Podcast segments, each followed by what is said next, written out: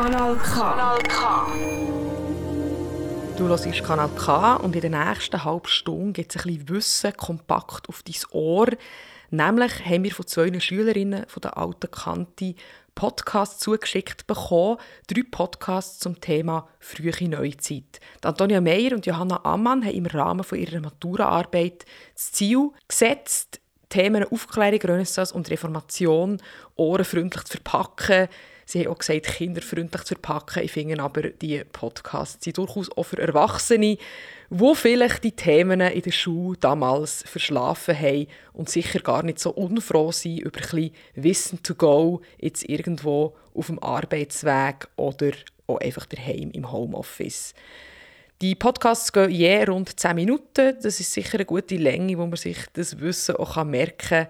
Viel Spaß in der nächsten halben Stunde mit der Antonia Meyer und Johanna Ammann von der Alten Kante Aarau.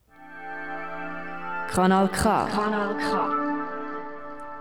Weißt du, was ich mich gefragt habe? Wie kommt es eigentlich, dass manche Kinder in den katholischen und andere in den reformierten Religionsunterricht gehen? Das ist eine interessante Frage. Nun, zuerst ist es wichtig zu wissen, dass es ganz viele Religionen gibt. Es gibt auch Menschen, die gar keine Religion haben. Wir in Zentraleuropa sind vom christlichen Glauben und der Bibel geprägt. Sowohl der katholische als auch der reformierte Glaube gehört zum Christentum. Wie es zu den Unterschieden kam, ist eine längere Geschichte. Ich glaube, dafür lohnt es sich, in die Vergangenheit zu hören.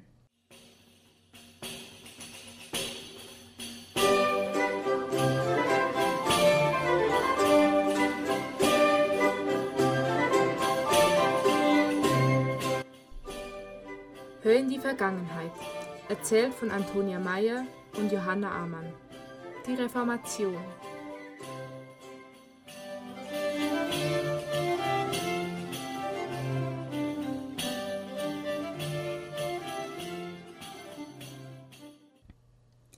Im Mittelalter, in der Zeit der Ritter und Burgen, hatte der christliche Glaube den Alltag der Menschen bestimmt. Sie lebten fromm und beteten viel. Dies brachte ihnen Hoffnung und Zuversicht. Sie bezogen aber auch die negativen Dinge im Leben auf den Glauben. So sahen sie zum Beispiel Krankheiten als eine Strafe von Gott an.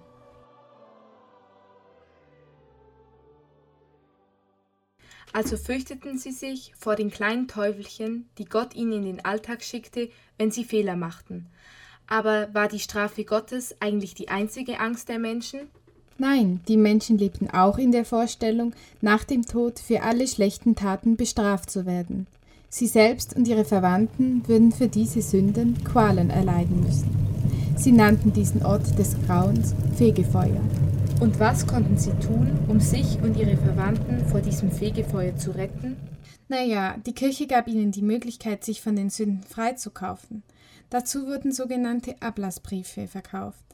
Wenn also ein Mensch einen solchen Ablassbrief gekauft hatte, konnte er sicher sein, dass er nach seinem Tod nicht im Fegefeuer leiden muss. Das würde bedeuten, auf direktem Weg in den Himmel zu kommen. Wenn das Geld im Kasten klingt, die Seele aus dem Fegefeuer springt. Genau, mit diesem Spruch konnten viele Leute dazu überredet werden, Geld für ihre Seele und die ihrer Verwandten auszugeben. Wir würden das heute wohl einen Werbespruch nennen. Er stammt von dem bekannten Prediger Johann Tetzel. Für viele Leute bedeutete das auch, auf eine Mahlzeit zu verzichten. Die Kirche muss durch diesen Ablasshandel ja ziemlich viel Geld gehabt haben. Wo kam dieses Geld schließlich hin? Leider ging da nicht alles mit rechten Dingen zu. Die Kirche selbst lebte im Wohlstand, während das einfache Volk in Armut lebte. Mit dem Geld wurden prunkvolle Gotteshäuser wie der Petersdom in Rom errichtet. Die Kirche wurde zu einer Art Weltmacht. Es ging auch darum, Macht und Einfluss zu gewinnen. Und wichtige Ämter in Kirche und Staat wurden gekauft. Wer sich zu wehren versuchte, wurde von der Kirche verfolgt und manchmal sogar von der Kirche getötet.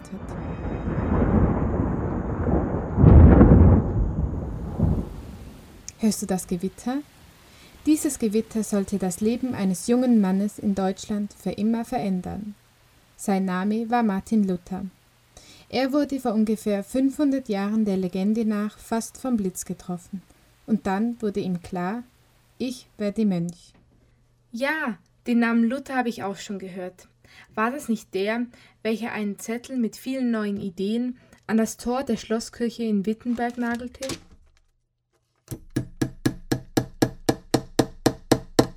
Genau, so erzählt man es sich. Es waren 95 Ideen, sogenannte Thesen. Luther störte sich nämlich an der Macht der Kirche. Vor allem aber sträubte er sich gegen die Ablassbriefe. Er war davon überzeugt, dass allein der richtige Glaube an Gott genug sei, um von den Sünden frei zu sein. Außerdem wollte er, dass alle Menschen die Bibel lesen können und nicht nur die Priester und Bischöfe. Mit diesen Thesen kritisierte er die Kirche und wollte sie erneuern, also reformieren. Aber wie hat er das überlebt? Hat sich die Kirche nicht gegen ihn gewehrt?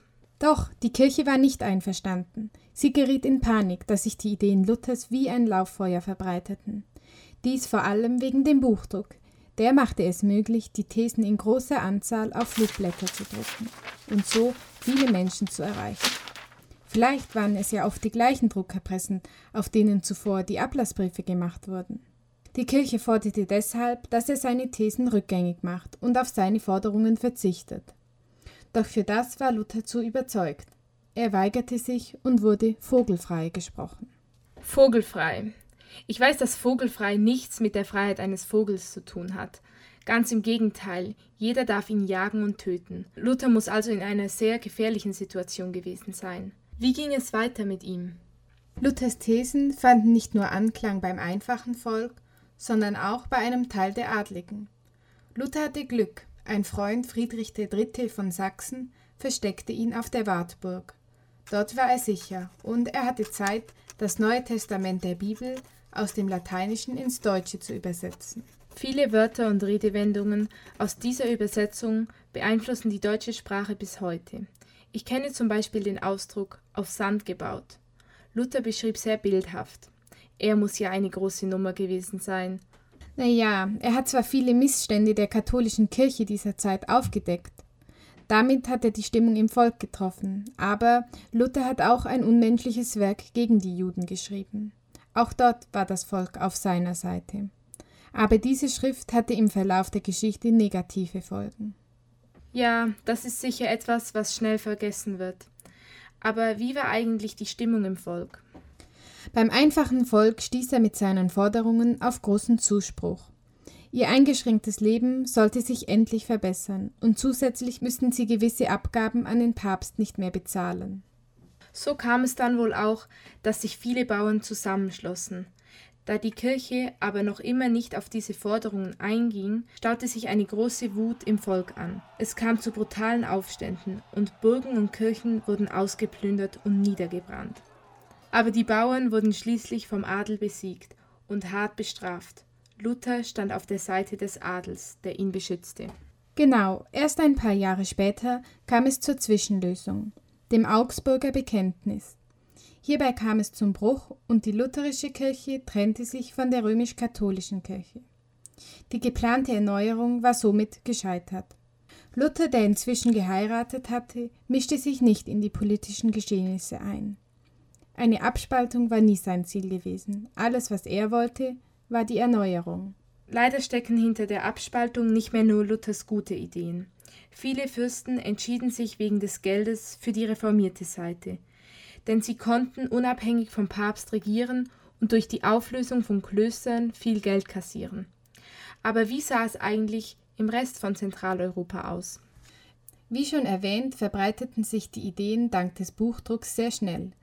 Andere Reformatoren, wie beispielsweise Zwingli in der Schweiz, setzten die Idee einer Reformation in anderen Ländern durch. Die Ausführungen unterschieden sich allerdings zum Teil. Wie Luther setzte sich auch Zwingli gegen die Anbetung von Kultbildern ein. Das sind Darstellungen von Heiligen. Ach so, können wir so also heute die katholischen Kirchen von den reformierten anhand der Einrichtung unterscheiden? In der Tat, katholische Kirchen sind prunkvoller und mit heiligen Statuen gestaltet. Die reformierten Kirchen sind immer sehr schlicht eingerichtet. Aber nicht nur die Einrichtung verrät, ob katholisch oder reformiert. Meist kann aus der Ortschaft, in der die Kirche steht, darauf geschlossen werden. Dafür verantwortlich ist der Augsburger Religionsfriede. Cuius regio, eius religio. Genau das war die Abmachung. Frei übersetzt aus dem Lateinischen bedeutet es, der Landesherr entscheidet über die Religion seiner Region.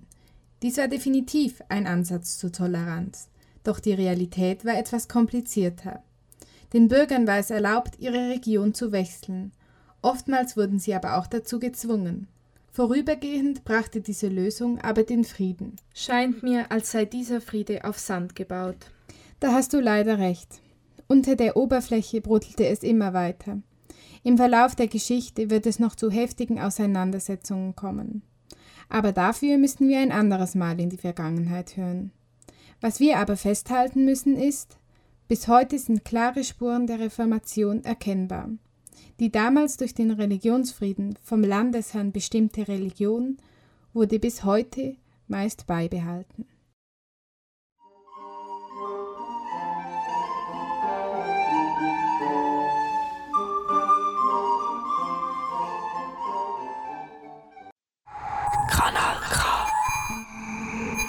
Kennst du diesen nackten Mann, welcher seine Arme und Beine ausstreckt und in einem Kreis und einem Viereck steht? Der sieht doch aus, als würde er einen Hampelmann machen. Weißt du, wieso dieses alte Bild so besonders ist? Stimmt, der vitruvianische Mensch ist weltbekannt. Er wurde vor über 500 Jahren von einem Italiener namens Leonardo da Vinci gezeichnet. Dieser Mann und seine Zeit haben aber noch einiges mehr zu bieten. Ich glaube, dafür lohnt es sich, in die Vergangenheit zu hören.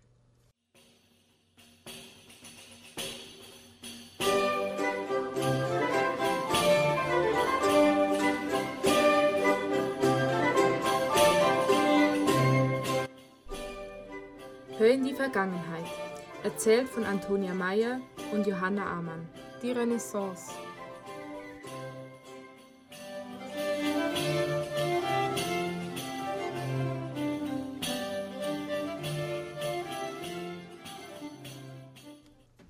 Renaissance heißt ja so viel wie Wiedergeburt. Was wurde denn in dieser Zeit überhaupt wiedergeboren? Die Menschen ließen sich von der Antike inspirieren, welche damals schon lange zurücklag.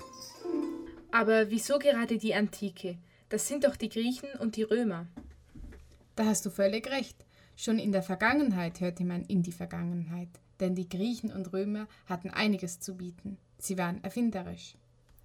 Ich habe gehört, die Griechen haben in der Mathematik so einiges gerissen. Ja, und nicht nur das.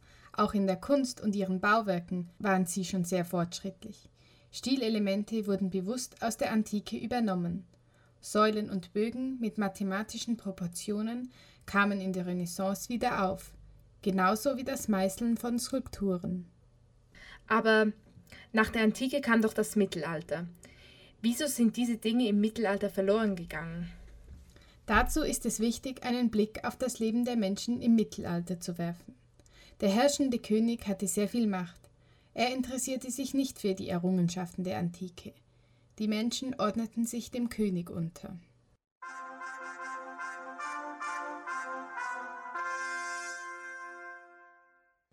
Wie kommt es, dass sie dem König immer blind gehorchten? Für die Menschen stand der Glaube und die Kirche im Mittelpunkt ihres Lebens. Sie nahmen die Vorschriften der Kirche an da behauptet wurde, der König sei von Gott eingesetzt, akzeptierten sie auch das. So entstand eine Art gottgewollte Ordnung, gegen die man sich nicht zu wehren getraute. Diese Ordnung hat sich ja in der ganzen Zeit des Mittelalters gefestigt und ist über Generationen hinweg gleich geblieben. Was ist passiert, dass es zu einer Änderung kam? Das starre Leben des Mittelalters wurde durchgeschüttelt. In der Renaissance wurde die Welt neu entdeckt. Mit Schiffen konnte man fremde Kontinente bereisen und die Welt somit von neuen Seiten kennenlernen. Der Handel blühte damals so richtig auf. Das heißt, es wurden nicht mehr nur Waren direkt gegen andere Waren getauscht, sondern Waren wurden mit Geld bezahlt. Einige Menschen gelangten so zu einem selbst erarbeiteten Reichtum, ganz ohne die Kirche oder den König. Händlerfamilien wie die Medici in Florenz kamen über diesen Reichtum zur Macht.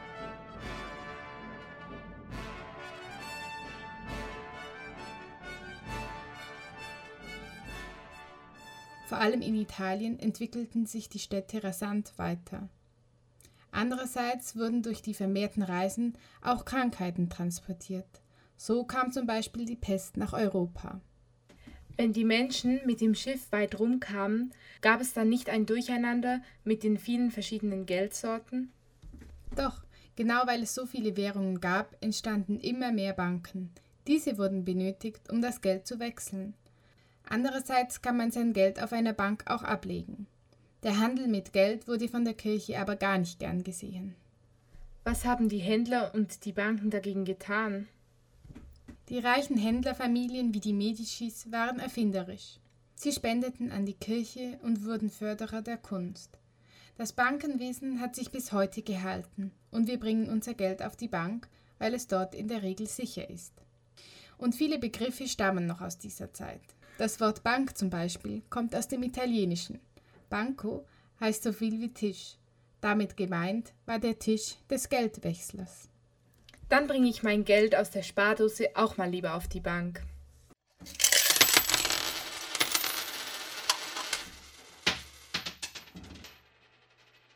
Warte mal, dir ist gerade eine italienische 1-Euro-Münze auf den Boden gefallen. Hast du gesehen, wer da drauf ist? Ja, der nackte Hampelmann, von dem wir vorhin gesprochen haben. Genau, der vitruvianische Mensch. Die Darstellung zeigt einen Menschen, der sowohl in einem Quadrat als auch in einem Kreis steht. Es zeigt uns die Proportionen des menschlichen Körpers. Diese Ideen stammen auch aus der Antike. Sie kommen von Vitruv, einem Römer, welcher über 1500 Jahre vor Da Vinci gelebt hatte. In der Renaissance entwickelte Leonardo da Vinci die weltbekannte Skizze des vitruvianischen Menschen, abgespickt von Vitruvs Ideen. Aber wieso ist der vitruvianische Mensch eigentlich nackt? Auch das ist typisch antik. Nacktheit war damals alltäglicher. Die Männer beispielsweise haben ohne Kleidung Sport betrieben. Deshalb waren wohl auch die Skulpturen in der Antike nackt. Wurde das in der Renaissance so übernommen? Ja, mit der Renaissance hat sich die Darstellung der Menschen grundsätzlich verändert. Vor der Renaissance war der Mensch nebensächlich. Alles schaute auf Gott. In der Renaissance wurde die Sicht auf den Menschen interessant. Dadurch entstand eine positivere Grundstimmung, da der Mensch nicht mehr nur als Sünder, sondern als einzelne Person voller Chancen gesehen wurde. Jedem Menschen sollte Bildung und auch ein Recht auf eine eigene Meinung gegeben werden. Wir nennen diese Bewegung auch Humanismus. Wow, klingt nach einer richtig spannenden Bewegung. Hat Leonardo da Vinci noch mehr erschaffen als den vitruvianischen Menschen? In der Tat, er konnte noch viel mehr. Er war ein sogenannter Universalgelehrter. Das bedeutet, er war Künstler, aber auch Architekt, Erfinder und Anatom. Das sind ja ganz schön viele Dinge. Er muss echt ein Wahnsinnskünstler gewesen sein. Was muss ich mir unter einem Anatomen zu dieser Zeit vorstellen? Da Vinci interessierte sich sehr für den menschlichen Körper. Als Anatom untersuchte er diesen sehr genau. Dafür schnitt er auch Leichen auf und fertigte Skizzen an. Das hat nicht allen Menschen damals gefallen. Klingt aber interessant. Man munkelt ja sogar, dass Leonardo da Vinci mit einer Hand schreiben und gleichzeitig mit der anderen zeichnen konnte. Langsam werde ich richtig neidisch. Er konnte sogar noch mehr. Sein Traum war es, dass Menschen fliegen können, genau wie Vögel. Er forschte mit Beobachtungen bei Vögeln und lernte das Prinzip vom Fliegen kennen. Seine Ideen der Flugapparate verwirklichte er aber nie. Da Vincis Überlegungen waren seiner Zeit um einiges voraus. Woher kennst du eigentlich seine Ideen, wenn er sie nie in die Tat umgesetzt hatte? Leonardo da Vinci fertigte sehr genaue Skizzen von seinen Überlegungen an. Diese Originalskizzen kann man sogar heute noch in einem historischen Museum in London anschauen. Bewegte er mit seiner Kunst auch etwas in der Bevölkerung? Nun, so einfach war das nicht. In der Renaissance war es erst eine kleine kreative und politische Elite, die von diesen neuen Ideen profitieren konnte. Die große Mehrheit der Bevölkerung lebte jedoch unter den gleichen Lebensbedingungen weiter. So viel zur Renaissance. Es wird später auch noch in der Bevölkerung zu Änderungen kommen. Aber davon hört ihr in unserem nächsten Podcast.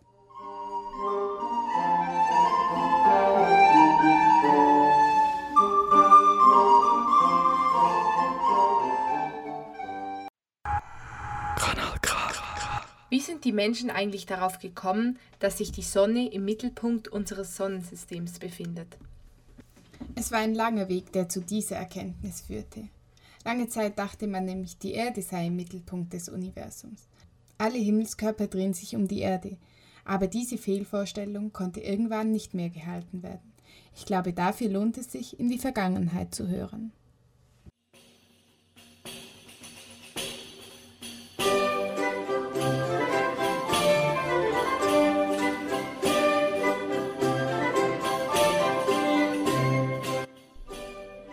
Hör in die Vergangenheit.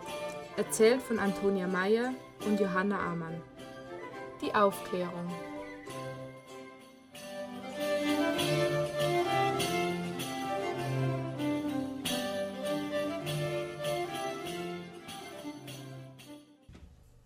Weißt du noch, als wir in unserem letzten Podcast über die Renaissance gesprochen haben? Ja, das war doch die Zeit, in der die Antike wieder aufblühte. Der Mensch wurde in den Mittelpunkt gestellt, doch wirklich profitieren konnte nur die Oberschicht. Richtig, so sollte es aber nicht bleiben. Einige Zeit später änderte sich auch für die breite Bevölkerung so einiges. Vieles davon prägt uns bis heute. Von großer Bedeutung dafür waren die Ideen des Philosophen Immanuel Kant.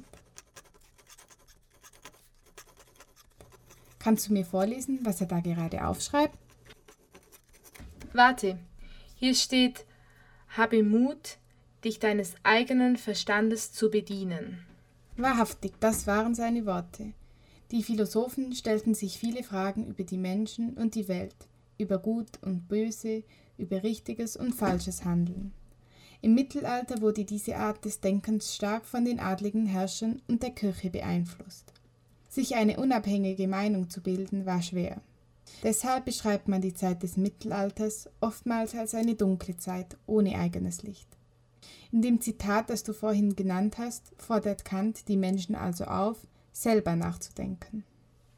Also bringt er mit seiner Art, immer die sinnvollste Lösung zu finden, quasi Licht ins Dunkle. In der Tat, ein aufgeklärter Mensch glaubt nicht einfach, was ihm vorgegeben wird. Er macht sich selbst ein Bild. Natürlich wäre es oftmals bequemer, einfach zu glauben, was einem gesagt wird, doch die Dinge zu hinterfragen bringt einen weiter. Hast du das gehört? Was war das denn? Das war ein Apfel, der gerade vom Baum gefallen ist. Okay, das ist jetzt aber nichts Außergewöhnliches, oder? Naja, einen aufgeklärten Menschen regte das angeblich schon zum Denken an. Genau so war es bei Sir Isaac Newton. Eines Nachmittags lag er im Garten seines Elternhauses unter einem Apfelbaum, als ihm beinahe ein Apfel auf den Kopf fiel. Und was ist dann passiert? Newton fragte sich, wieso der Apfel immer senkrecht auf den Boden fällt und nicht zur Seite oder nach oben. Dies war der Anfang für seine vielleicht wichtigste wissenschaftliche Theorie. War das die Theorie zur Gravitation der Schwerkraft? Absolut. In dieser Theorie erklärt er, dass sich Gegenstände, also genauer deren Masse, gegenseitig anziehen. Weil die Erde aber so viel schwerer ist als der Apfel, bewegt sich der Apfel gerade auf die Erde zu und hat Sir Isaac knapp verfehlt. Die Erde zieht also uns, den Apfel und viele weitere Dinge an. Aha, jetzt verstehe ich, wieso es so wichtig ist, die Dinge ganz genau zu beobachten. Ja, damals kam das ganz genaue Beobachten auf.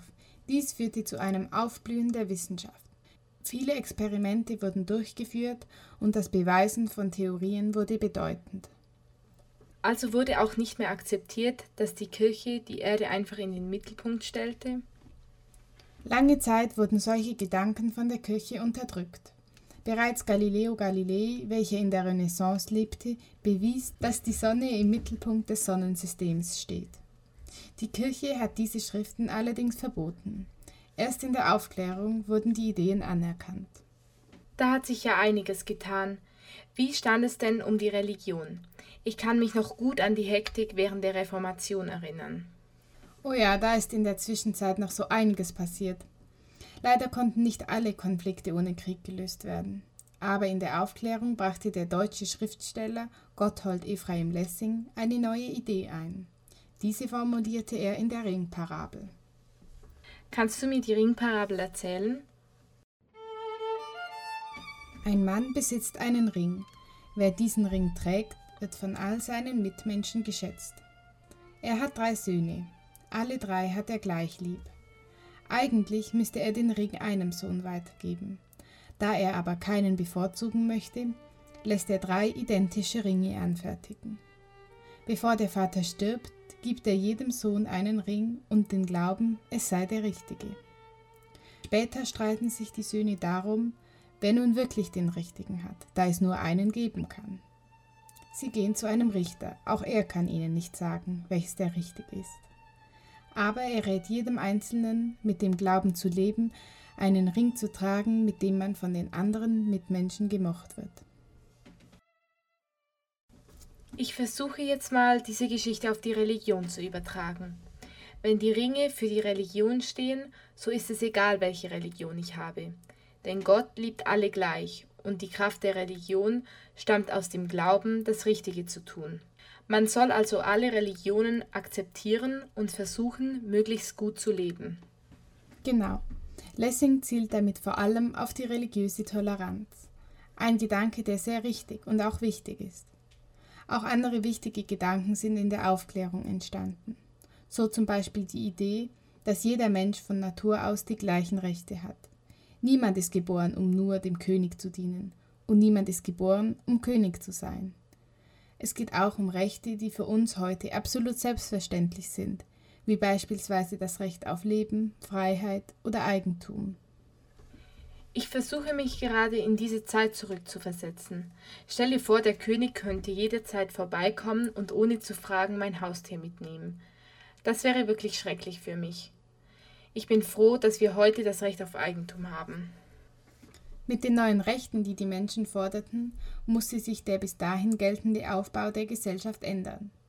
Bis anhin bestimmte der König neue Gesetze. Er war für deren Ausübung zuständig und fällte auch die Urteile. Dann hat der König sicher nur Gesetze gemacht, die für ihn nützlich waren. Ja, genau daran störten sich die Aufklärer. Sie wollten keine Einzelperson mehr an der Macht. Deshalb forderten sie eine Gruppe von Menschen, die neue Gesetze beschließt, welche für alle passen.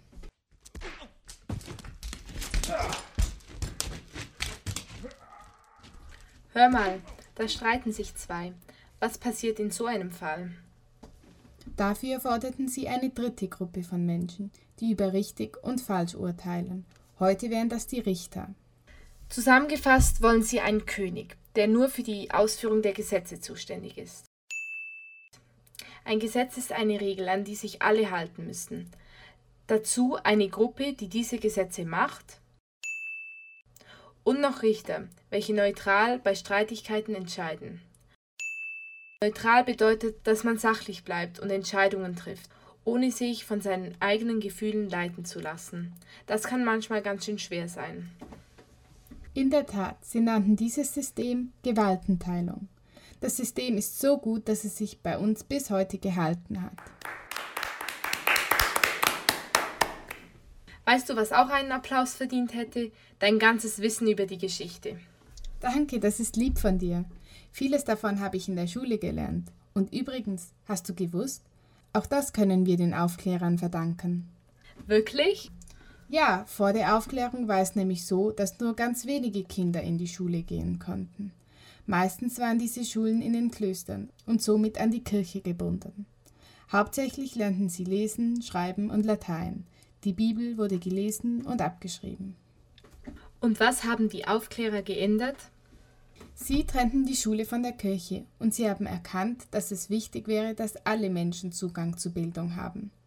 Für die Aufklärer ist Bildung ein wichtiger Teil der Erziehung, denn sie wollen, dass urteilsfähige Bürger aufwachsen. Diese sollten den Staat nach ihren Ideen weiterführen und nicht nur leben, um zu schuften. Wow, die Ideen der Aufklärer waren wirklich spitze.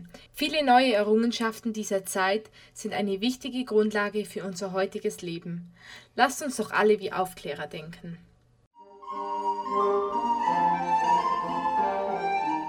Du hast jetzt gerade drei Podcasts gehört von zwei Schülerinnen von der Alten Kante, Antonia Meyer und Johanna Amann, haben Wissen ohrenfreundlich, kinderfreundlich, zuhörerinnenfreundlich aufbereitet zu den Themen Aufklärung, Renaissance und Reformation. Ich hoffe, wir haben ein paar Wissenslücken von dir füllen können. Weiterhin viel Spass auf Kanal K.